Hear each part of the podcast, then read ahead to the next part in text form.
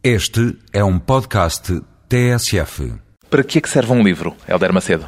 Olha, um livro, a resposta evidente é que serve para ler. O que não é tão pacífico como isso, porque geralmente quem vai ler um livro tem a tendência de levar a sua bagagem e querer encontrar no livro o que lá não está, mas o que julga que está. Portanto, em resumo, um livro deve servir para surpreender.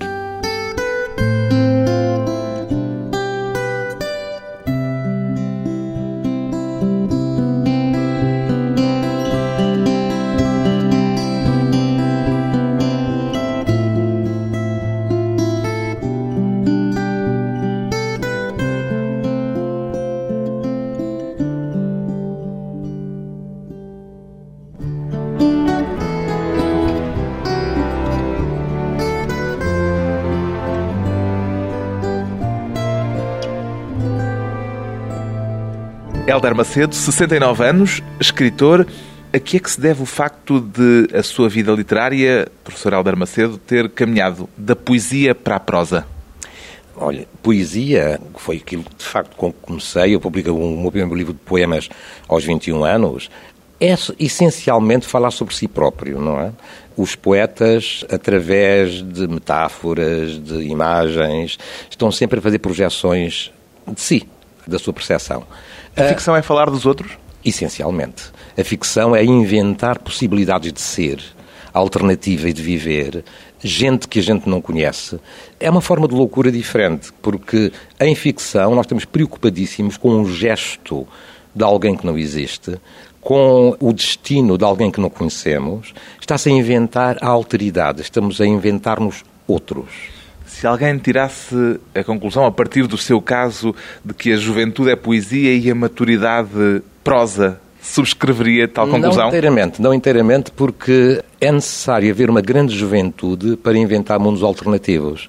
Agora, o que eu acho, talvez paradoxalmente, é que juventude é uma coisa que se conquista, é uma coisa que se vai procurando e, com sorte, encontrando. Nós nascemos muito mais velhos do que nos tornamos nós nascemos com as heranças dos pais, dos avós, das convenções, nascemos muito mais presos. E com a idade vamos nos tentando libertar? Com sorte conseguimos. Sem sorte ficamos iguais aos antepassados. E isso é terrível. O que é que distingue um e outro registro, poesia e prosa, falando de si ou falando dos outros? Isso mesmo, o falar de si, ou a partir de si, de qualquer maneira, e um inventar o mundo possível. Por exemplo, nos meus livros anteriores, neste não, eu utilizo-me como personagem. Quer dizer, uso um Helder Macedo com as circunstâncias biográficas que coincidem comigo e faço o jogo, se quiser, até literário, de me pôr esse eu hipotético, virtual pelo menos, a contracenar e a contactar com personagens puramente inventadas. Ora, isso faz um trânsito duplo. Por um lado, é evidente que esse eu se torna ficção porque está ali a dialogar, está a lidar com gente que não existe. Por outro lado, essa gente que não existe está a ser integrada na minha percepção individual das coisas, pessoal, na minha própria responsabilidade perante mim próprio e, portanto, tornam-se muito mais verdadeiras, muito mais reais.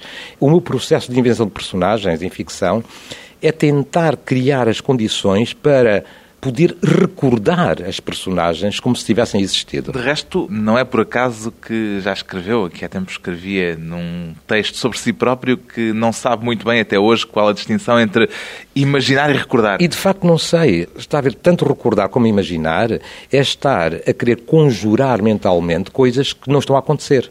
São processos mentais perfeitamente equivalentes. Para um, há uma espécie, de, enfim, de prova de que aconteceu. Mas as provas são tão ilusórias. Nós sabemos que a história é sempre uma fabricação, é sempre uma construção. A história é uma narrativa. E recorda-se sempre de forma diferente, reinventando aquilo que se está eu acho que a recordar? Sim, porque se eu lhe perguntar hoje como é que foi a sua vida até agora, a seleção que você faz dos factos importantes da sua vida podem ser muito diferentes eh, daqueles que me faria daqui a três dias se lhe tivesse acontecido outra coisa. Muitas vezes também depende do interlocutor. Também depende do interlocutor. E depende da última coisa que aconteceu que muda a percepção. Quando lhe perguntei o que é que distingue um e outro registro, era para lhe perguntar se escreve hoje romances com a mesma atitude com que durante muitos anos escreveu poesia ou se alguma coisa se alterou, entretanto, pelo caminho? São atitudes diversas, não diferentes, mas diversas, porque são de facto paralelas. Está-se a usar recursos diferentes, são formas diferentes de tentar entender o mundo. Eu nunca abandonei inteiramente a poesia, eu espero que o meu próximo livro venha a ser de novo um livro de poesia, mas senti uma certa necessidade dessa construção de mundos alternativos através da prosa. Pois bem, de Hélder Macedo, o ficcionista, há agora um novo romance, o quarto, depois de Partes da África, Pedro e Paula, Vícios e Virtudes. É a vez de um novo livro sem nome, é o título. Em que momento é que descobriu, professor Hélder Macedo, antes ou depois de escrito o romance, este título que não é bem título? O título é um título totalmente acidental que se tornou o título verdadeiro do livro. Pela primeira vez na vida usei um computador. E a pessoa que me ensinou, uma querida amiga, explicou-me que era necessário dar um nome. Ao ficheiro. Ao ficheiro. Bom, e eu não sabia que havia. Olha, mas isso ainda não tem nome. Então pus sem nome.doc. E com o andar da carruagem, com a escrita, tornou-se de facto no título do livro. Não sei se foi o título que influenciou o livro ou se já havia uma, uma espécie de premonição em relação à coisa. A história começa justamente com uma troca de identidades. Que personagem é que lhe ocorreu primeiro? A da mulher que Ela... desapareceu no tempo da ditadura sem deixar rasto ou a da mulher que, por erro burocrático, se vai descobrir a si própria no rosto dessa mulher que há muito tempo desapareceu? Essa segunda. O que me interessou, fundamentalmente, foi um processo de crescimento de uma jovem de 26 anos em demanda de uma, enfim, ponhamos, da sua identidade. Foi ela que surgiu. Eu, aliás, começo normalmente pela invenção de uma personagem e muitas vezes uma personagem feminina. Apesar do leitor entrar no livro pela voz de um homem. Precisamente. E era necessário que ela aparecesse através de uma percepção de outrem, que não era eu e inventei essa personagem masculina que está num processo inverso de tentativa de reconstrução de um passado que se tornou fantasmático. Pode-se dizer que, uma vez mais, nos seus romances, as mulheres são o essencial e os homens o acessório? Eu acho que sim, quer dizer, como sou, enfim, naturalmente amante de mulheres, gosto de mulheres, gosto das mulheres, intrigam-me, uh, uma fama, como seria outra hora. Quase, quase o oposto disso, porque o homem à fame é geralmente aquele que procura obliterar o feminino. Eu tenho uma profunda identificação, curiosidade, que tenho tido a sorte, através da vida, de tudo que de melhor me aconteceu foi através de mulheres. De modo que tenho quase uma dívida a pagar-lhes, sabe? A mulher deste seu novo romance volta a ser uma personagem mais forte, mais determinada do que os homens que por ele passam. Ela torna-se mais forte, mas ela está a tatear. Quer dizer, o que eu procurei dar. Mais forte mesmo neste contexto que o livro retrata de uma certa indefinição, de uma certa perda generalizada. Sim, de certa maneira, quer dizer, ela chega ao fim do livro, julgo eu, pronta para ser adulta. Até então, ela usava o corpo, deixava que fosse usada, tinha profundas hesitações em relação à sua própria sexualidade, em relação à sua própria capacidade, e no fim, através de uma série de recusas, torna-se o seu próprio potencial, abre-se. Eu acho que, de certa maneira, a frase-chave, o conceito-chave do livro é aquilo que um amigo dela lhe diz: o que é fundamental é sabermos dizer não. Os nãos são muito mais importantes do que os sims. O sim é um bocado dirigista. Os nãos é eliminar as possibilidades que a gente recusa, estabelecer uma base a partir da qual a vida se pode organizar e é uma forma de liberdade. Eu acho que ela atingiu esse momento de liberdade no fim do livro. Saber recusar. Por ter sabido recusar. Uma vez mais, uma mulher, outra mulher. Sim, sim, sim. Mas eh, é das mulheres que nós nascemos, não é? Até já escreveram a seu respeito no Brasil que é o romancista da Revolução Feminina. Reconhece-se nesta designação? Não, isso é simpatias, não. Quer dizer, a Revolução Feminina tem de ser feita por mulheres e não por homens. Não é? Nós podemos ser apenas espectadores que aplaudem. Curiosamente, o romance aparece na altura em que há um novo governo, em que há uma polémica em torno do facto de só haver duas mulheres em cargos ministeriais. Tem acompanhado essa controvérsia? Tenho, tenho, tenho, sim senhor. Mas olha, não é necessário que mulheres estejam no governo para se afirmarem. Se calhar são até muito sensatas em não querer estar no governo, sabe? O poder real na sociedade não é poder de governos. Os governos são facilitadores. Os governos, no fundo, devem estar a servir. São, enfim, quer dizer, são de facto instrumentos, não é? A sociedade é muito mais importante que os governos. Do seu ponto de vista, há uma diferença acentuada entre o ponto de vista masculino e o ponto de vista feminino? São formas de inteligência complementares, com percepções eh, diferentes, mas a capacidade intelectual é idêntica com algumas diferenças. As mulheres aprendem mais depressa, geralmente. Quer dizer, as meninas crescem muito mais depressa do que os rapazes, mas a partir de certa altura, são perfeitamente equiparados intelectualmente. E o facto, mesmo aquilo que falam, características masculinas e femininas, intuições, não sei o quê, há homens intuitivos e há mulheres racionais. Acho que se faz demasiado das diferenças sem se olhar no fundo nem sequer às semelhanças. Há equiparidade, se tal palavra existe, entre as capacidades intelectuais, etc., etc., que eh, homens e mulheres têm. Mulheres e homens, duas faces da mesma humanidade. Depois de um breve intervalo, voltamos à conversa com Helder Macedo, um português à distância.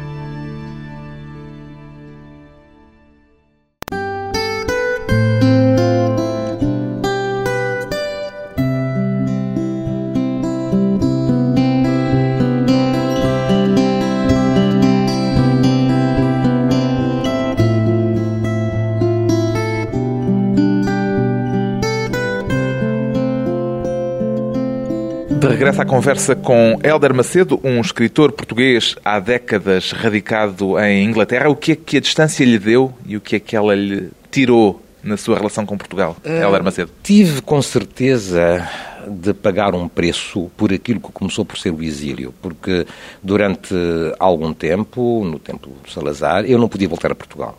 Isso, evidentemente, me tolhia a possibilidade de ser e de estar naquilo que é a minha cultura, naquilo que eram os meus amigos e tal.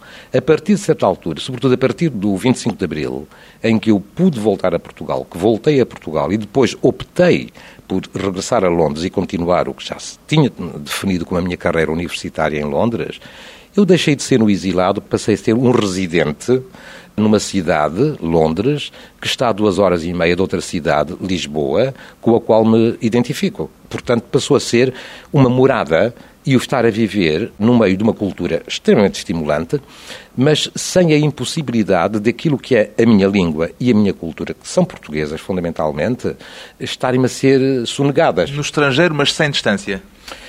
No estrangeiro, mas atento. Sabe, se se está no meio de uma sociedade em que a pessoa está a viver o cotidiano, muitas vezes está a tropeçar no pormenor e no trivial. À distância, pode haver uma certa objetividade, ou se não objetividade, pelo menos ver as linhas fundamentais. Uma capacidade maior de separar o trigo do joio? Pode ser.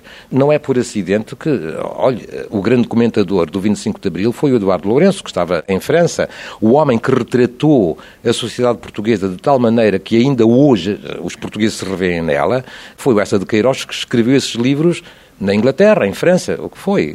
Outro homem que passou boa parte da vida longe do país, a parte final, sobretudo, Jorge de Sena, chamou-lhe uma vez, creio que num prefácio a um livro seu, um estrangeirado. Recebeu esse epíteto como um elogio ou como uma recriminação? Como vinha do Jorge de Sena, que se elogiava a si próprio como estrangeirado, a intenção era elogiosa. Mas o epíteto, em geral, entende-o como... Não sou. Não, não é? Não sou, não, de forma nenhuma. Entendo o que ele queria dizer, na medida em que, de facto, há muitas coordenadas culturais que eu pude assumir e com as quais pude lidar. Cada eu fiz a minha carreira universitária toda na Inglaterra, dirigi departamentos ingleses, institutos ingleses, dizer, eh, sou, fui um professor universitário, entre aspas, inglês. O que é que se tornou inglês em si nesse processo? Nada. No fundo, geri tão bem como qualquer outro inglês ou não inglês, mas a minha consciência fundamental de cidadão, de escritor, de amigo, de amante, é. Eu, de facto, penso, sonho, amo em português. Na sua vida em Londres há dois períodos, o antes do 25 de Abril, de exílio, e o depois do 25 de Abril, depois de ter, eh, inclusive, passado pelo governo em Portugal, em que escolheu viver fora do país. Qual é a principal diferença entre uma fase e outra?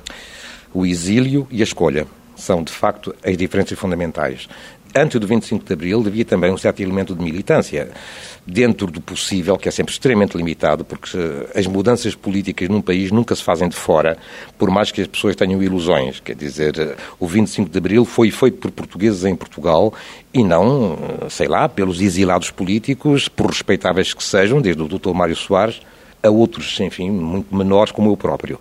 Não, as coisas são feitas dentro do país, mas pode ser feito algum trabalho. Por exemplo, eu fui, de algum modo, seu colega radiofónico porque trabalhei na BBC. Fazia programas para a BBC, para Portugal e para o Brasil, em que havia enfim, uma necessidade e tentativa de esclarecimento das coisas que aconteciam em Portugal. Está a ver, as coisas vinham e voltavam para cá através de programas. Colaborei em imprensa clandestina, esse tipo de coisa.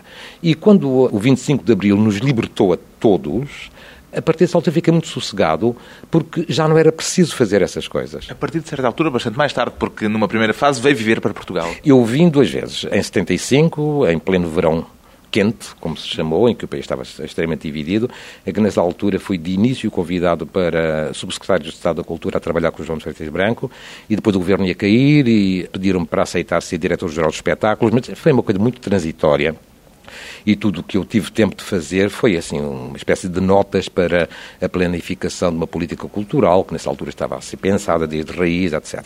E depois, em 79, quando, para grande surpresa minha, Maria Luz Pintacilgo me convidou para secretário de Estado da Cultura. E foi uma experiência notável para mim. Uma experiência também efêmera, apesar de tudo, transitória. Ah, mas, mas era para ser efêmera e foi isso que me atraiu, porque se eu pus-me o grande problema nessa altura se eu queria ter uma carreira política ou não e de facto decidi que não. Chegou a equacionar essa hipótese? Tive de pôr essa hipótese como pode imaginar. Quer dizer, ao ser convidado assim surpreendentemente para isso, o que é que ia acontecer a seguir? Mas como era um governo que se dizia de 100 dias, que no fundo foi 4, 5 meses, não é?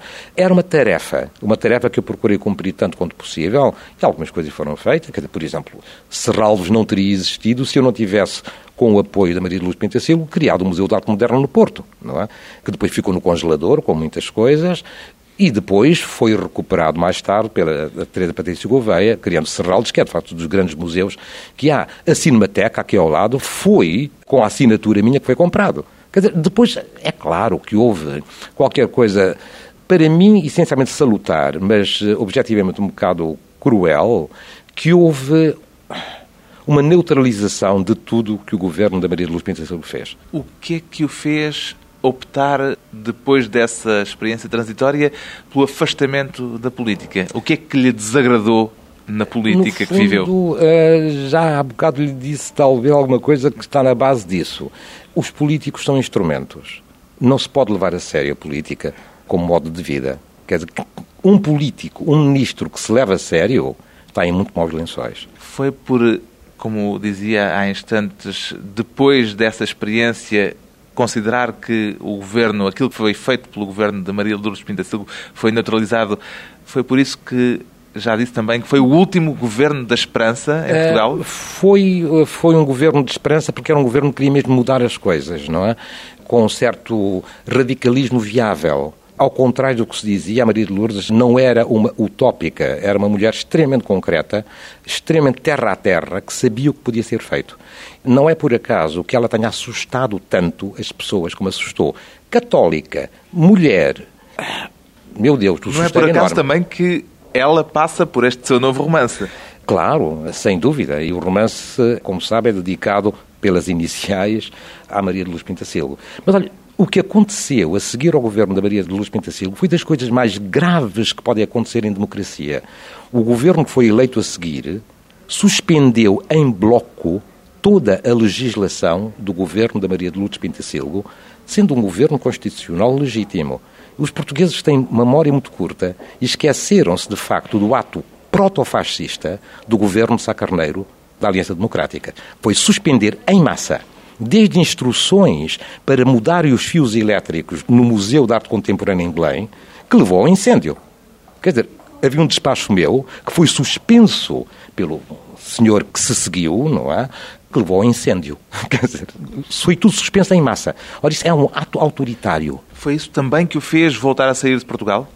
Não, isso confirmou o desprezo que se deve ter pelos políticos, exceto quando querem mudar o mundo da maneira positiva que a Maria de Lourdes quis. A questão é saber em que ponto é que se considera que é positivo ah, mas é, esse mas interesse, é muito esse intuito de mudar o mundo? É muito importante nós termos opções ideológicas. Não se pode viver num mundo sem ideologias. O que não se pode é confundir ideologia com autoritarismo. Tem de se funcionar ideologicamente num contexto aberto e democrático. Quais são hoje as suas coordenadas ideológicas? Olha, eu acho que nós vivemos uma crise moral, política, terrível nos últimos dois anos como Está tal... a falar de Portugal ou do Estou a falar de Portugal. Estou a falar de Portugal como sintoma do mundo. Cada Portugal, em alguns aspectos, sendo o país enfim, mais pequeno, torna-se muito um laboratório das coisas que acontecem no mundo. Portugal não é muito diferente do resto do mundo, é mais intenso, nota-se mais, não é? Mas realmente vivemos numa. Eu acho que foi um período extremamente perigoso que se viveu. E não era, repara, não era sequer aquele pseudo-amadorismo que era a imagem que o governo anterior tinha. Um governo de playboys. Não era, não, senhor. Estava-se a desmantelar o sistema de previdência social. Estava-se a aumentar o desemprego em Portugal. Estava-se a fazer opções, de facto, que estavam a destruir a fábrica social e a cultura deste país. Um orçamento da cultura baixou de 0,8%, que já é muito pouco, para 0,6%. Não há dinheiro para os livros serem levados para as bibliotecas. Não há transporte. Percebe? Qualquer coisa de muito grave estava de facto a acontecer. Quando você me pergunta quais são as minhas opções. As suas coordenadas. Quando, a certa altura, recebi um telefonema de uma pessoa amiga que é de Lisboa, recebi em Londres esse telefonema, e me pergunta se eu apoiaria publicamente a candidatura do atual Primeiro-Ministro Sócrates, eu não hesitei. Eu nunca pertenci a nenhum partido, nem ao Partido Socialista, nem, nem a qualquer outro, mas aqui, voltando ao que dizemos há bocado, era necessário dizer não a alguma coisa para dar as possibilidades dos sims alternativos. Mas isso é conjuntura. O que lhe perguntava eram as coordenadas de um ponto de vista um pouco mais abrangente, mais geral e menos uh, localizado no tempo. Não, mas é que o localizado é sempre sintomático, não é? E estamos a viver, sei lá, em termos políticos, numa época de fundamentalismos extremamente perigosa. Quando o governo americano começa as suas reuniões com rezas, eu fico inquieto. Quando os ayatollahs também querem dominar o mundo, eu fico inquieto. Quer dizer, eu sou essencialmente um libertário, sabe? E estamos a viver numa época em que as ideologias foram substituídas por dogmas. Um libertário contra os fundamentalismos. Depois de mais uma pausa curta, regressamos com Hélder Macedo e um romance zangadamente político.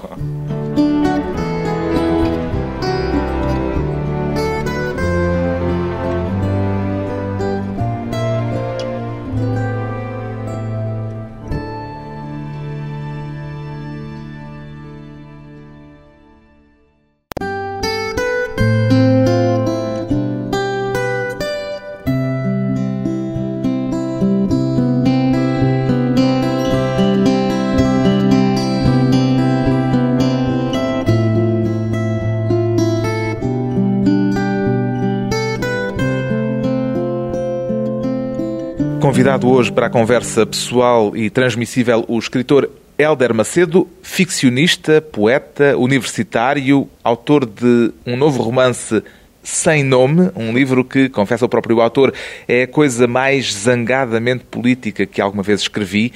O que é que o fez zangar-se, professor Hélder Macedo? Uh, a zanga já passou por ter escrito o livro, precisamente. Foi terapêutico? Foi terapêutico, mas a, a, zanga é fundamental. Nós nunca podemos recusar a zanga. Mas é um livro em que deixou correr a sua bilis?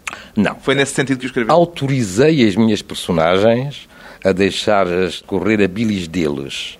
Eu sou um mero ficcionista, eu só escrevo aquilo que as personagens me dizem que querem dizer. Identificando-se com aquilo que são não, as opiniões expressas pelas personagens? Não me faça perguntas dessas, era o que me faltava. Não, senhor, eu, eu só digo a verdade das personagens. Eu não entro neste livro. A ação do livro está a rir-se, está a sorrir com essa ironia que é evidente. A ação do livro decorre em julho de 2004, na altura em que Durão Barroso troca Lisboa por Bruxelas e Santana Lopes se torna primeiro-ministro, escreveu este romance como um ajuste de contas? Não, de forma nenhuma. Está a ver, é um romance complexo demais para poder ter sido escrito em dois meses, não é? Eu acabei de terminar, até ao contrário do que costumo fazer, pus a data em que terminei o livro, que foi em setembro de 2004. Eu estava já a escrever sobre, enfim, uma crise de valores, uma transição, desvaziamentos de vária ordem, essa personagem que anda à procura de qualquer coisa, essa personagem feminina de que falámos há bocado, e de algum modo a história veio ter comigo.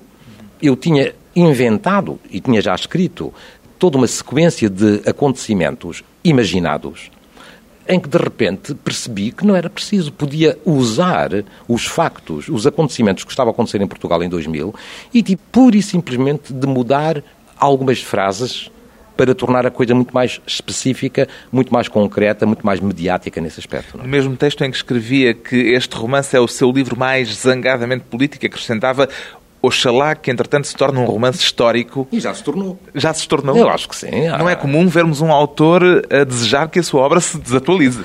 Ah, mas sabe, o que eu quero, porque eu trabalho a, a, pensar um bocado, não nas circunstâncias imediatas, mas, o, enfim, o que pode ficar delas, que quando, se este livro for relido daqui a dois, três anos, as pessoas olhem para os acontecimentos que são narrados de julho de 2004 como se fosse uma ficção. É isso que eu desejo que se torne, que se torne uma ficção emblemática, exemplar. Também uma crónica de um momento preciso do país? Mas transformada. Eu não quis fazer, neste caso específico, jornalismo. Eu quis representar qualquer coisa. Inclusive, você repare, eu até, quando falo do então Primeiro-Ministro e do futuro Primeiro-Ministro e do Ministro da Defesa, eu não lhes dou os nomes. Uso os cargos. Não lhes dou os nomes, quer dizer, não me interessa minimamente quem são estes senhores. O que me interessa era aquilo que estiveram a representar e fizeram, ou não fizeram, ou desfizeram. Mas num tempo preciso. Num tempo preciso. Mas isso sabe-se lá se eu inventei tudo isso. Sabe-se lá se é tudo uma grande ficção e que não houve nem Santana Lopes, nem Paulo Portas, nem Durão Barroso e é tudo uma invenção das minhas personagens. A obra artística não é tanto mais admirável quanto mais intemporal? Por isso mesmo é que eu tive o cuidado de não fulanizar as coisas. Quis então que não fosse um romance. Eu quis que essas circunstâncias se tornassem de algum modo paradigmáticas. Até a história ter vindo de encontro a mim, eu estava a inventar uma situação paradigmática. Por exemplo, há uma situação dentro do livro em que há um colega nosso, jornalista, que é objeto de censura interna no jornal onde trabalha. Eu tinha escrito isso três meses antes, quatro meses antes, disso ter acontecido, não sei se aconteceu mesmo, mas dos jornais terem dito que aconteceu na televisão portuguesa. Quer dizer, era tão evidente que tal coisa ia acontecer que eu podia perfeitamente inventar. Qual é a personagem com que mais se identifica no romance? A Júlia. A Júlia de Souza a jovem. A jornalista, jovem jornalista. A jovem jornalista que, que acaba por se descobrir. Que, que quer ser escritora e que avança por aí. Quer dizer, pode parecer surpreendente porque eu, você lembra-me há bocado que tenho 69 anos, ela tem 26. Um, Flaubert também já disse que Madame Bovary é moa. Exato. Mas o que me interessou nisto foi, e talvez aquilo em que eu usei mais a minha experiência pessoal, foi, mais uma vez, a minha recordação de um processo gradual de procura, de demanda de identidade. Aquilo que a mim próprio me terá acontecido aos 20 anos. Perguntei-lhe isto porque há um homem, há décadas, radicado em Londres, com uma relação, digamos, agridoce, como a sua, uhum. com Portugal, não é também, em certa medida, um alter ego? Não, muito menos. Este é um jurista que está lá a viver uma vida entre parênteses, que foi um exilado político de outra ordem, que foi um comunista que deixou de sê-lo. Não, eu acho que ele é uma personagem paradigmática eu, de facto, não ando em demanda de um passado perdido como essa personagem anda. Ele nasceu um bocado como contraste complementar da jovem Júlia de Souza. Ela foi a origem. Às tantas, ele tem esta frase: Sou um quase velho que ainda se sente quase novo, não há nada mais perigoso. Apesar de não ser um alter ego seu, subscreve esta frase ah, da isso, sua personagem? Ah, isso sem dúvida, exatamente. Ah, ah isso com certeza. Ouça, eu dei-lhe alguns bónus, algumas coisas que têm a ver comigo. Quer dizer, quando ele fica profundamente humilhado no metropolitano, quando uma jovem menina se levanta e lhe dá o lugar para ele se sentar, meu caro, isso aconteceu-me a mim, pá. E é uma chatice, é horrível. Porquê que não há nada de mais perigoso do que sentir-se um quase velho? Se, Se a pessoa tem uma grande intensidade como essa personagem tem, de desejo, de paixão e tudo isso, não há tempo, sabe? É quando de repente as pessoas sentem que não têm tempo, que a vida, que o mundo está a acabar. E eu, felizmente, tenho a grande sorte de não me olhar muito aos espelhos, de modo que eu esqueço-me, de facto, a cara que tenho, eu esqueço a idade que tenho, eu, sinto eu penso ainda em termos de futuro. Essa minha personagem estava a pensar em termos de passado. Como tal, é um bocado o oposto de mim próprio. A sua relação com a idade é, sobretudo, conformada ou revoltada? Há uma certa indiferença. Por enquanto, o corpo ainda funciona. Tenho uma certa sorte e espero que qualquer dia morra de repente sem nunca estar doente. E é isso que eu desejo. É claro que me chateia imenso já não ser capaz de correr tão depressa como corria. Mas não é grave, quer dizer eu tenho uma relação razoavelmente saudável com a vida, sabe? Que sonhos é que perdeu pelo caminho? Sonhos não perdi, perdi amigos, pessoas que morreram. Quer dizer, cheguei àquela idade em que, dos meus amigos, do meu imaginário, somos mais os mortos do que os vivos. E isso é terrível. Não perdeu sonhos? Não perdeu ilusões? Não. Não, de facto, porque estou sempre a refazê-las. Estou sempre a refazer. Ganhou não. sonhos novos? Projetos novos sonhos, bom, ilusões, talvez, mas de facto eu jogo as ilusões para fora, não gosto de ilusões, gosto de projetos e de tentativas de fazer alguma coisa, de chegar a alguma coisa, sabendo sempre que nunca se consegue inteiramente. Mas a mim interessa muito mais o desafio do futuro do que a nostalgia do passado. Então vou pôr-lhe um desafio pela frente. Se pudesse fazer um milagre, um só, que milagre faria, Helder Macedo? Ah. Olha, seriam tantos milagres que teria de começar fundamentalmente pela capacidade das pessoas se entenderem, de respeitarem-se, entenderem-se, gostarem umas das outras. Quer dizer, isto parece inteiramente absurdo, mas comunicar, dialogar, é no fundo a coisa mais importante e a coisa mais difícil. Por exemplo, dou-lhe um exemplo muito específico. No dia 1 de maio de 1974, a população portuguesa era a mais bela do mundo. Esta cidade era uma maravilha. Porquê? Porque não precisava de polícias, não havia polícias sinaleiros sequer nas ruas, e toda a gente se olhava a querer-se amar, a querer comunicar. E isso transformou até fisicamente as pessoas, porque todos nós somos as nossas circunstâncias. E essas circunstâncias embelezou, esteticamente até, este país. Memórias de um sonho, a literatura, Portugal e a vida, matéria da reflexão e do novo livro de Helder Macedo, depois de Partes da África, Pedro e Paula, Vícios e Virtudes. O novo romance chama-se Sem Nome, tal como os anteriores, edição presença.